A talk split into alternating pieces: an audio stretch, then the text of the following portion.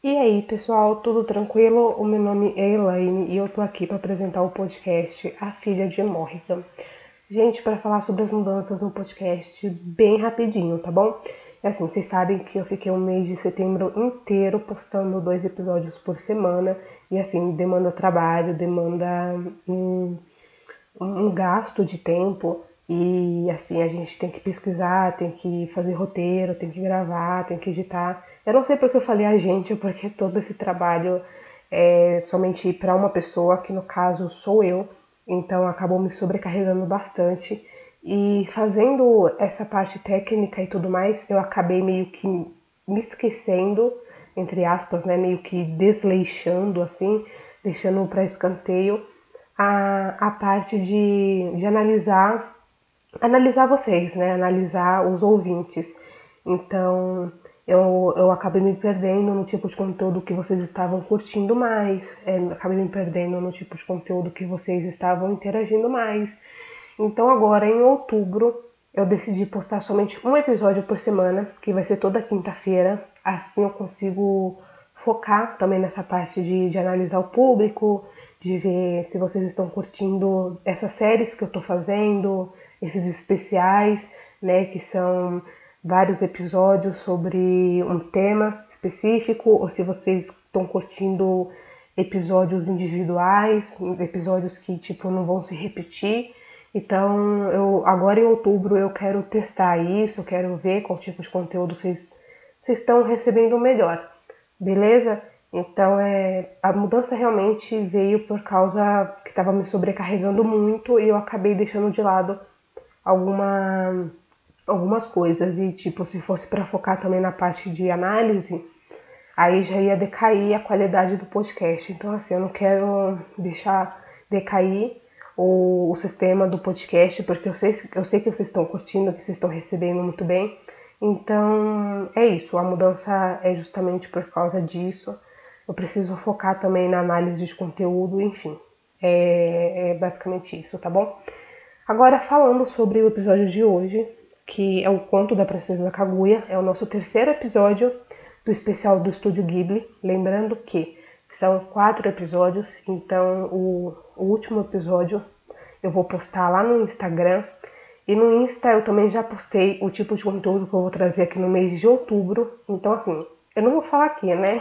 Então aproveita e me segue lá no, no Insta do podcast, que é arroba a filha de Morrigan, tá bom? Lá eu sempre tô postando novidades, lá vocês ficam sabendo antes das coisas do que, do que aqui, beleza? Então, recado dado, vocês já sabem da mudança e vamos pro app de hoje.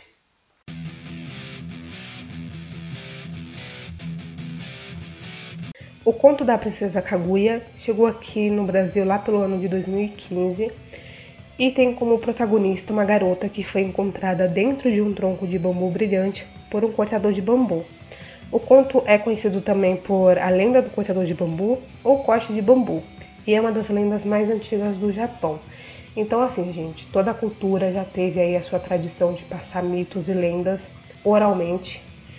E quando o mito e a lenda sobrevivem, é porque em algum momento da história foi passada para o papel. Então, assim, é muito difícil manter uma religião, manter uma lenda, manter um conto vivo se ele não for escrito. E o maior exemplo que a gente tem aí são dos celtas. Então, assim, o registro que a gente tem é pelos romanos, os romanos que falavam sobre os hábitos dos celtas, porque, assim, eles não tinham o hábito de escrever, eles não passavam a religião, eles não passavam a cultura ah, de forma escrita era sempre oral. Então, boa parte do, boa parte do que a gente tem hoje dos celtas está perdido, tá? Então, assim, é sempre por olhares de terceiros, nunca por alguém dentro lá da, da comunidade celta. Então, é o que aconteceu aqui com o conto da Princesa Kaguya, é o que aconteceu com o Japão, porque uma lenda, um conto, ele sobrevive tanto tempo assim, porque alguém decidiu registrar em algo que dura mais tempo do que do que falar, né? Porque é aquele esquema do telefone sem fio. Eu falo uma coisa pra, pra você, aí você fala outra coisa pra fulano. Então assim, sempre tem um detalhe ou outro que, que muda. Então a cultura oral é importante? Sim, ela é muito importante, mas ela não é tão confiável assim. Então é sempre importante passar para o papel a, as culturas, as religiões, a, enfim, as tradições que permanecem aí vivas foi porque em algum momento da história foi passada pro, pro papel. E assim, é muito normal no Japão lendas, contos, enfim, que envolvem que envolvem um bambu, porque assim, o bambu não está não está só presente nesse lance da, da animação da princesa Kaguya, como eu disse, é algo muito normal no, no Japão, porque o bambu é uma gramínea muito, mas ela é muito popular no Japão mesmo. E o bambu ele representa a firmeza, apesar da aparência frágil. Então não é qualquer coisa que derruba uma floresta de bambus. O bambu enverga, mas não quebra. Então podemos falar aqui sobre a adaptação às adversidades. Por mais difícil que seja, você pode até envergar, mas isso não muda a sua estrutura, a sua estrutura de força e de, de resistência. O bambu não tem só esse lado representado nos contos, mas também é utilizado na gastronomia, produtos e roupas. Então, assim, os japoneses eles acabaram dando outro significado para o bambu, que podia ser só mais uma simples gramínea ali, enfim, eles deram outro, como posso falar, eles deram outra vivência pro, pro bambu, tem todo esse lance de, de ser forte, mas apesar da, da aparência frágil, então meio que não julgue o livro pela capa. Então assim, o bambu ele consegue se adaptar muito bem. Então neva, é, tem o, todo tipo de desastre que vocês podem pensar lá no Japão. O Japão tem muito, muito tremor de terra também. Então assim, o bambu ele fica intacto, gente. Então as pessoas às vezes podem olhar e pensar, poxa, isso não vai aguentar nada, mas é muito pelo contrário. O bambu ele se adaptou muito, muito fácil e o melhor de tudo, ele resiste. Então, os japoneses eles acabam usando esse o bambu para representar outras coisas sem ser a parte biológica, né? Sem ser a parte ambiental. Então eles meio que fugiram disso para dar meio que uma adaptação de vida, uma um, um conselho, né? Novamente eu vou trazer os celtas aqui porque os celtas eles fizeram isso com carvalho também. Então, o Carvalho ele é símbolo aí e tem vários significados para os celtas, enfim. Então, pega um, algo na natureza e dá um, um significado humano para ela. Então, força, resistência, através das diversidades e se adaptar, enfim, isso são coisas que a gente também passa, né? Então, às vezes as coisas não, não acontecem do jeito que a gente quer, então a gente tem que tem que se adaptar e meio que se inspirar no, no bambu.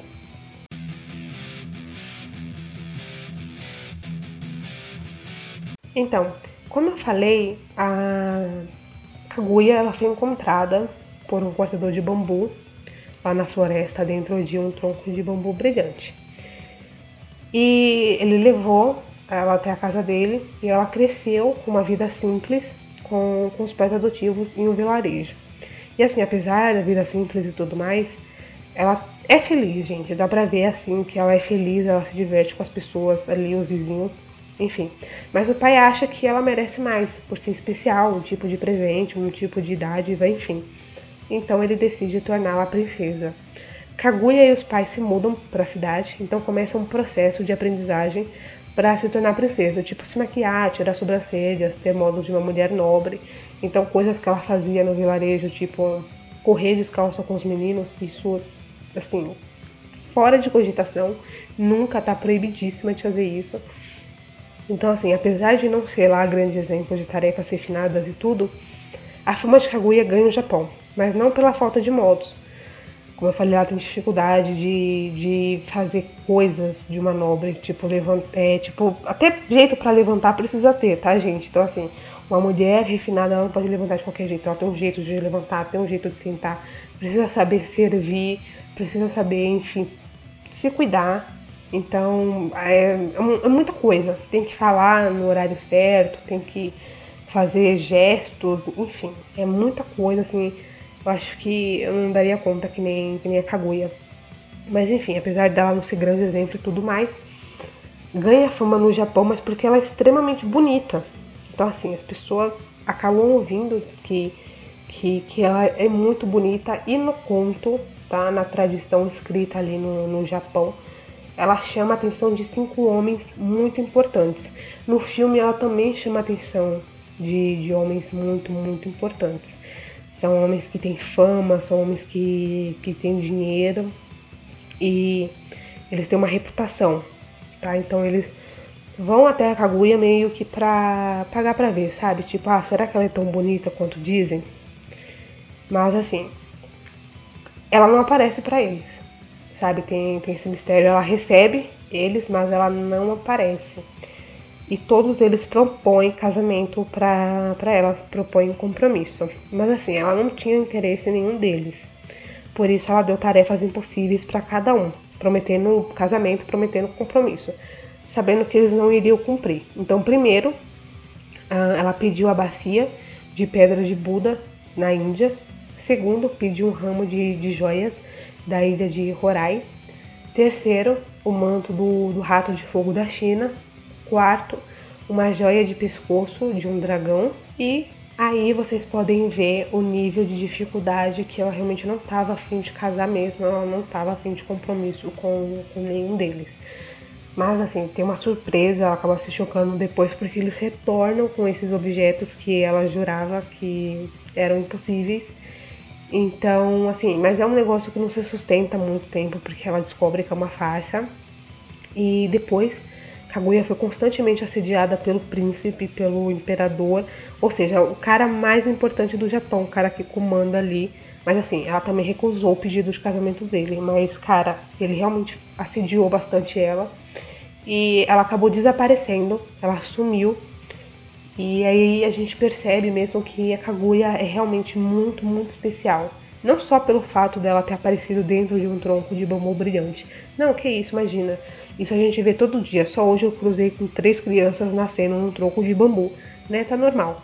Mas assim, aqui é meio que para reforçar mesmo que ela realmente tem um dom, ela realmente tem algo de diferente das outras mulheres e que a gente até acaba entendendo o pensamento do pai dela de, de fazer coisas a mais, coisas que, que deem mais conforto, que deem até um certo luxo para ela, mas é um tipo de vida que ela não tá feliz, tá? Então, assim, tá sendo cercada de homens, tá, tá sendo cercada dessa, dessas obrigações de, de fingir que ela, quem ela não é, porque ela não, não tem jeito de princesa e tudo mais. Ela queria outro tipo de vida, que era a vida que ela tinha lá no vilarejo. Mas assim, ela fica tão infeliz, mas ela fica tão infeliz com o estilo de vida e tudo mais, que parece que a tristeza e a, a dela foi ouvida por, for, por forças, tipo, além do conhecimento humano. Então ela foi buscada por entidades para retornar ao seu lar, que é a lua.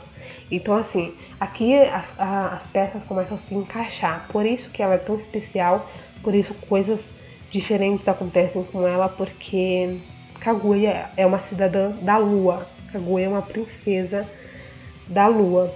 E essas criaturas buscam Kaguya acreditando que a terra é impura. Mas apesar da, da insatisfação da vida dela aqui e tudo mais, Kaguya ainda defende a terra e acredita na bondade. Ela rejeita ir embora, tipo, ela não quer ir embora, mas eles colocam um manto nela que faz ela esquecer da vida terrena. Então eles se tornam para a lua. Ela volta pro, pro lado dela à força, colocam esse manto aí que dá uma, uma amnésia. E assim, ela esquece dos pais, ela esquece do vilarejo, ela esquece dos amigos, meio até que rola acho que uma certa paixãozinha ali no filme por um cara do, do vilarejo. Mas é um, um, lance que também não deu muito certo, porque assim, foram separados mesmo. Separados primeiro pelo pai dela, que queria tirar, tirar ela do vilarejo, levar pra cidade, dar uma vida mais de luxo e tudo mais. E agora porque a, essas entidades, eu posso falar assim, vieram buscar Kaguya pra, pra acabar com o sofrimento, de, o sofrimento dela. Porque assim, ela, como eu falei, ela é tão feliz ela tá tão triste que ela não consegue esconder mais a insatisfação dela. E eles meio que ouvem tudo isso e pensam, não, beleza, agora tá na hora da, da gente ir buscar.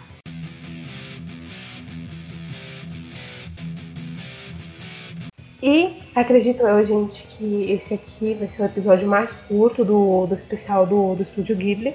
Porque assim não tem muito o que falar sobre, sobre essa animação. Porque também eu acho muito, muito simples. E o lance da, da Princesa Kaguya, no começo, quando assisti a animação, eu pensava que ela fosse uma deusa. Então depois que eu assisti o, o, filme, eu pensava que ela era uma divindade, então depois eu pesquisei e tudo mais. Eu percebi que não tem nada a ver, não tem nenhum cunho religioso por, por trás disso. Mas a lua ser representada por mulheres e ser representada por deusas é muito comum. Tem tipo o lance da, da deusa tríplice, que as pessoas, algumas pessoas, né, acreditam que tem uma deusa que representa a lua, ou a lua que representa uma deusa, enfim. E tem três faces: da donzela, da, da mãe e a face também da anciã. Então, essas três faces aí da deusa também representam as fases da lua. Então, assim, muito comum mesmo a, a lua sendo representada por mulheres, por isso depois de assistir a animação, eu jurava de pé junto que Kaguya era uma, uma deusa aí. Mas em Naruto, em Naruto, Kaguya é realmente uma deusa. Só que, falando religião e tudo mais, não tem nada a ver com isso. Kaguya mesmo é um, uma lenda, é um conto que, que é passado de geração aí, acabou tomando conta do, do Japão todo.